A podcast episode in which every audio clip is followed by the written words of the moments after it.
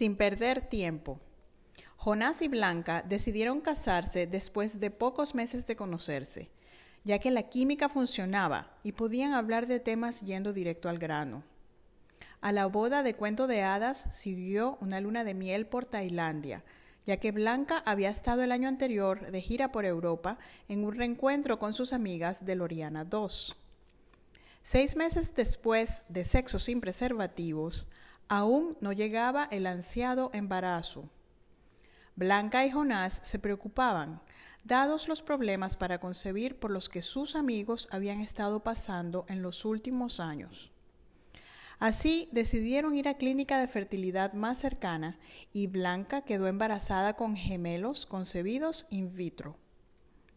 Jonás no podía estar más contento cuando arribaron los gemelos, una niña y un niño, familia instantánea. El cuento de hadas seguía su curso. Blanca había conseguido un empleo más conveniente en su área de relaciones públicas y tenía más tiempo para dedicárselo a los gemelos, siguiendo el ejemplo que su madre le había dado. Jonás trabajaba en la Universidad de Estudios Musicales y como director del núcleo de la Orquesta Juvenil de Golencia. Sus múltiples compromisos no le permitían practicar el cello tanto como él hubiera querido, pero parecía disfrutar su rol de esposo y padre de preciosos gemelos. Los habían llamado Jonás Manuel y Blanca Esperanza. Ya Jonás y Blanca tenían sustitutos en la vida. El médico obstetra les había explicado que al tener a los gemelos, ya Blanca no era infértil así que podrían concebir de manera natural en cualquier otro momento. A los dos años, el profesor de Pilates de Blanca le dijo que estaba embarazada. Ella no lo podía creer. Por tanta insistencia del instructor experimentado en cambios corporales, Blanca se hizo una prueba de embarazo casera. El resultado fue positivo. Jonás pareció alegrarse al recibir la noticia de que la familia seguiría creciendo. Como ya tenían sus nombres cubiertos, a la nueva miembro la llamaron Penélope, ya que Blanca tenía debilidad por la literatura griega. Esta sería la bebé de los padres ya expertos, a la que podían disfrutar conociendo que sobreviviría al no querer comerse las arvejas, que se recuperaría de esa fiebrecilla y que iría a dormir a su cuarto cuando ella lo decidiera.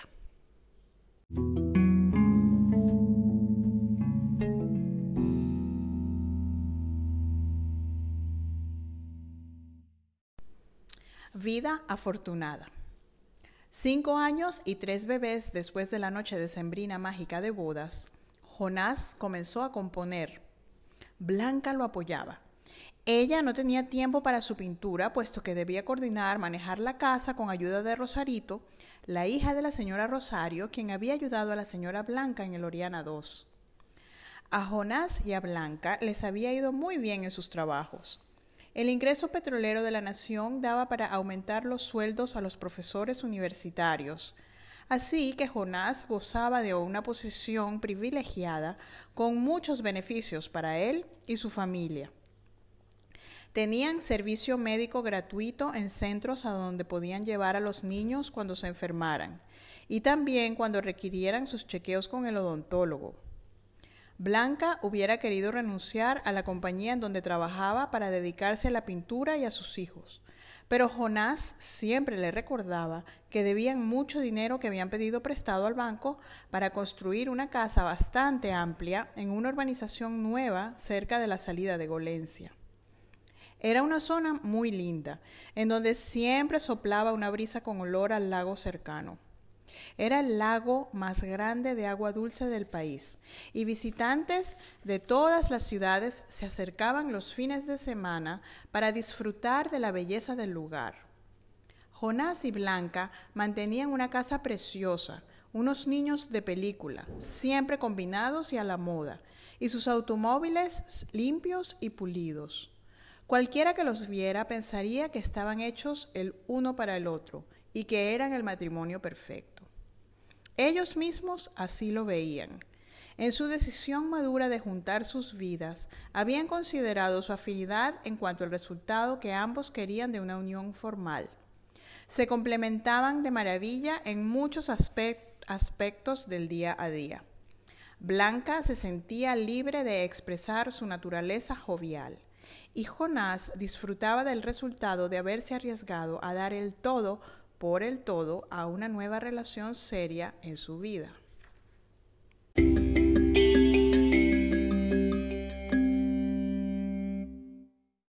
¿Conejos o humanos? Jonás siempre había sido muy visceral.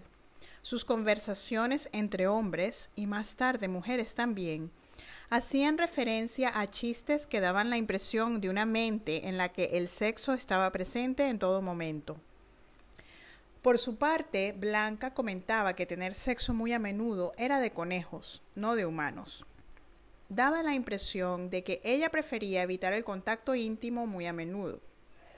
Tal vez tenía que ver con el estar siempre de punta en blanco. Para disfrutar del sexo a plenitud hay que por lo menos despeinarse. Jonás, siendo geminiano, parecía tener dualidad de criterios. Se había entregado en cuerpo y alma a Blanca y a sus tres hijos, pero había una parte de él que seguía insatisfecha. Esperaba que todo encajara perfectamente cuando los niños comenzaran a asistir a los ensayos de la Orquesta Infantil de Golencia, la cual también estaba bajo su cargo. Así, Jonás no tendría que dedicar tiempo aparte para cumplir con sus deberes del padre abnegado que él quería ser podría llevárselos con él a los ensayos tres veces por semana en las tardes después del colegio. Y así Blanca tal vez tendría más ganas de compartir sus deseos de placer sexual que él tanto aspiraba a satisfacer por las noches.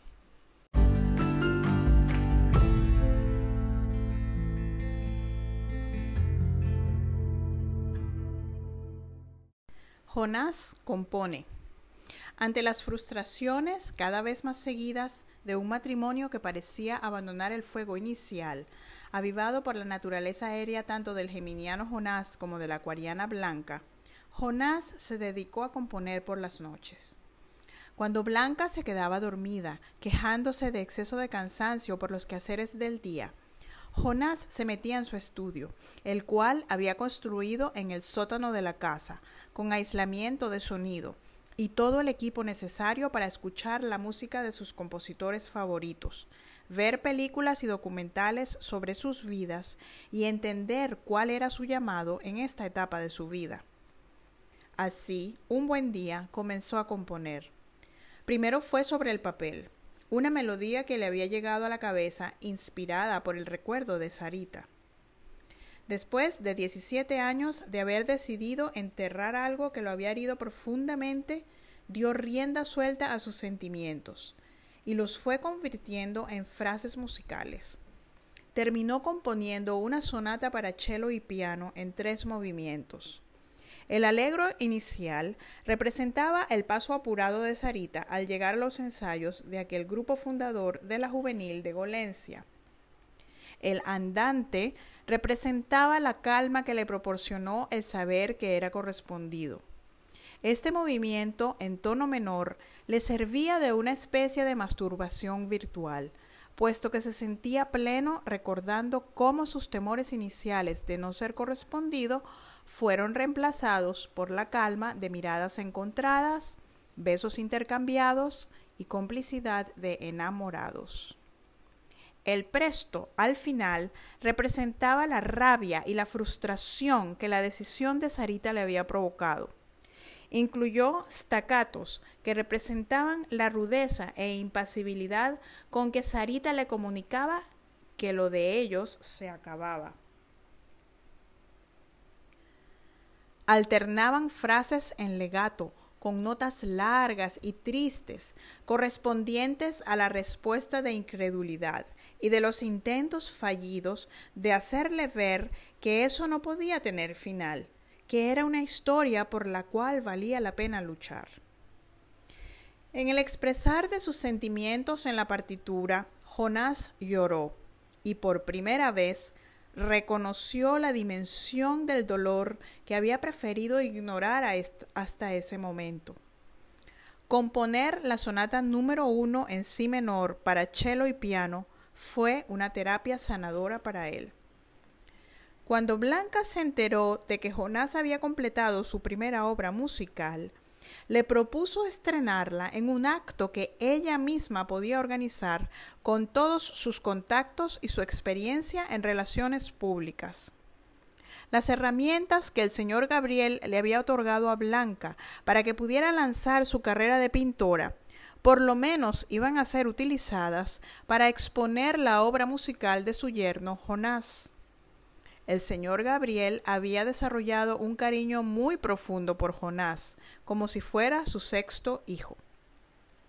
La noche del estreno todo estuvo meticulosamente organizado la prensa, los líderes políticos del nuevo proceso que se instauraba en el país, críticos independientes y muchos amantes de la música clásica y contemporánea asistieron a este concierto en el que Jonás no, reveló la verdadera fuente de inspiración para la pieza, ni lo que lo había llevado a comenzar y completar su primera composición. Ni él ni Blanca sabían cómo sería el desenlace de aquella incursión en la creatividad musical de Jonás.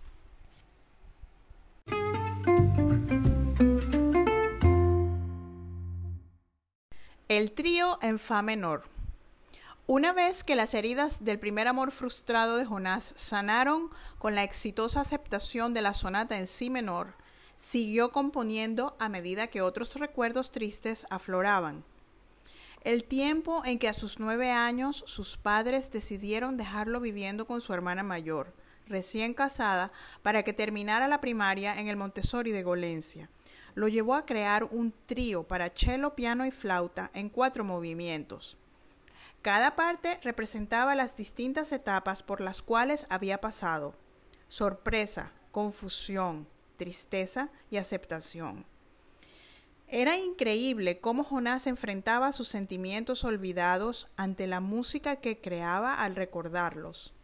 Eran temas que Jonás no había concientizado, pero que le venían a la mente ahora que él se había convertido en padre y gozaba de un hogar estable con su blanca eh, de punta en blanco. Jonás adulto consideraba que los sentimientos no deberían ser tan dolorosos dadas las circunstancias en las que ocurrieron. Pero un niño de nueve años tiene derecho a sentir que fue abandonado, aunque sus padres lo hayan dejado con la hermana a quien él tanto amaba, por una serie de razones perfectamente válidas. El señor Jonás y la señora Hortensia se habían mudado a la capital de otro país en pro de mayores beneficios laborales para el señor Jonás. Eso les permitiría ofrecerles un futuro mejor a sus tres hijos, ellos querían que Jonás y su hermano Luis Manuel pudieran continuar sus estudios en el Montessori hasta finales de bachillerato. El señor Jonás sintió la necesidad de emigrar por un tiempo para ahorrar en moneda extranjera, con el fin de tener un colchón que les permitiera enfrentar cualquier eventualidad financiera por mala gestión de los gobiernos de turno. La medida de los padres de Jonás había significado que él no debió adaptarse a un nuevo colegio al final de su educación primaria. Como toda decisión tenía su parte buena y su parte mala. El niño Jonás, de nueve años, hubiera preferido pasar por la dura prueba de aprender un idioma extranjero, hacer nuevos amigos y acostumbrarse a los inviernos fríos, con tal de estar con papá y mamá. Ni él mismo lo sabía, pero la decisión del señor Jonás de dejarlo en casa de su hermana Mary le había dolido profundamente. Jonás nunca demostró ninguna rebeldía en contra de esa importante decisión que sus padres habían tomado por él. A los nueve años solo se vive lo que los adultos deciden. Jonás y Mary se querían mucho, y ella lo trataba como a una de sus muñecas. Él se dejaba querer y aprendió a querer a Juan, el esposo de Mary, como a un hermano mayor. Pero Mary y Juan no eran sus padres, y para un niño, cualquier prueba es preferible a tener que separarse de sus padres. Para cuando el señor Jonás y la señora Hortensia regresaron a Golencia, ya Jonás estaba terminando el bachillerato. Se había convertido en un adolescente independiente y responsable, y comenzaba su incursión en la orquesta y en el amor. El lazo entre padres e hijo nunca volvió a ser el mismo. Es natural, puesto que lo dejaron de niño y lo retomaban de adolescente. Pero todos pagaron las consecuencias de aquella decisión. Nadie sabe cómo hubiera sido el desenlace si el pequeño Jonás hubiese partido a los nueve años con sus padres en el avión.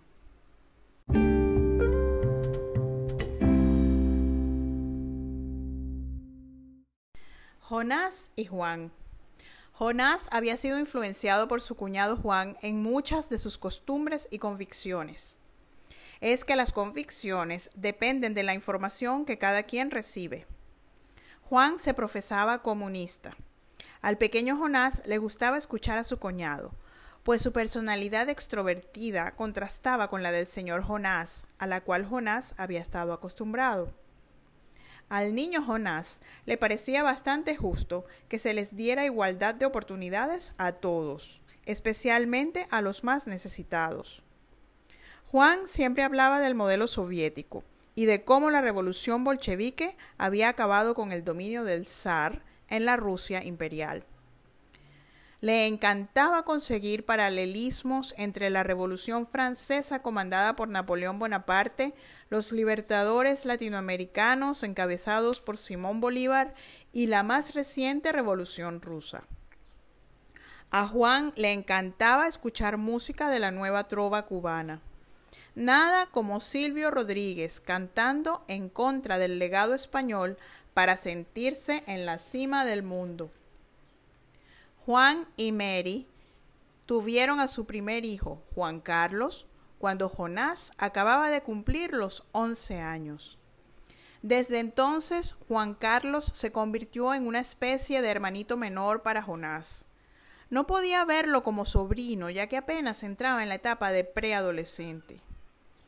Jonás pasaba horas jugando con Juan Carlos. Era de gran ayuda para Mary y Juan, quienes, aunque querían mucho a Jonás, no lograban demostrarle ese amor incondicional que solo los padres pueden ofrecer a sus hijos. Mary era una joven esposa muy dedicada y abnegada a su hogar, pero no tenía la dulzura que Jonás extrañaba tanto de su mamá Hortensia. Lo bueno de toda esta historia de ausencias para Jonás fue que su trío en Fa menor se convirtió en un éxito y fue seleccionado por el maestro Tadeo para la gira internacional de la Orquesta Nacional Juvenil el año siguiente a su estreno, el cual, una vez más, había sido impecablemente organizado por Blanca.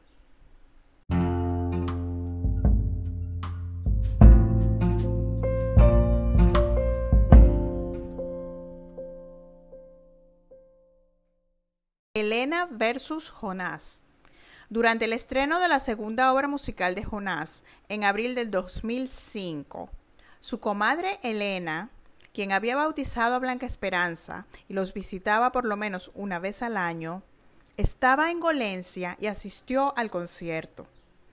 Elena Isabel conocía muy bien a Blanca, pues desde que tuvieron uso de razón recuerdan haber pasado horas interminables en las tardes jugando con sus muñecas, en el parque, saltando la cuerda, patinando, en las bicicletas y, por supuesto, pintando. La despedida a los 11 años había sido muy dolorosa, pero los padres de Elena habían decidido emigrar a Texas antes de que ella comenzara el bachillerato en el verano de 1978. Al señor Francisco Torres se le había presentado una muy buena oportunidad de trabajo y junto a la señora Felicia decidieron dejar su preciosa y amada Golencia en busca de un destino más seguro para todos. En este estreno del trío de Jonás, varias observaciones la habían llenado de preocupación. La tergiversación del concepto del sistema de orquestas juveniles, la alusión al líder de la nación como si fuese una especie de ser superior, y los ojos tristes de su amiga y comadre. El discurso de Jonás fue bastante egocéntrico.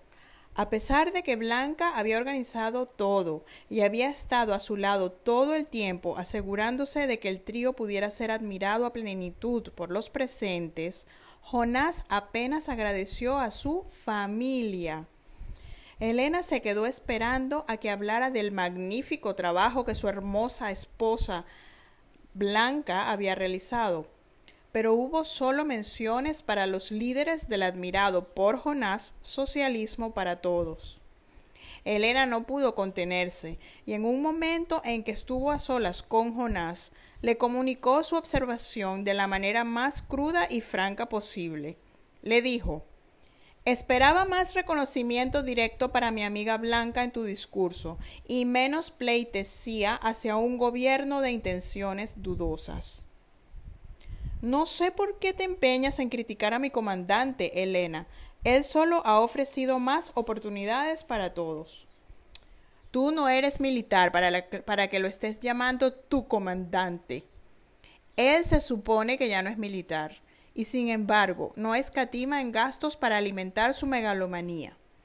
Solo en regímenes totalitarios tú ves la foto del presidente en todas las oficinas públicas lo que hace es manejar a los más necesitados, dándoles migajas que solo los están haciendo más dependientes de su persona.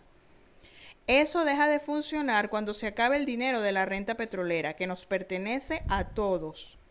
Este señor lo ha usado para llevar su mensaje socialista a toda la región y no ha invertido en mejoras para nuestro país, dijo Elena. No digas eso, Elena. Nuestros sueldos nunca habían sido tan buenos.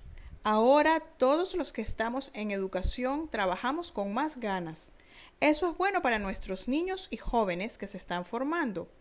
¿Tú qué propones? ¿Una oligarquía burguesa en la que solo unos pocos puedan adquirir cultura y educación? Dijo Jonás.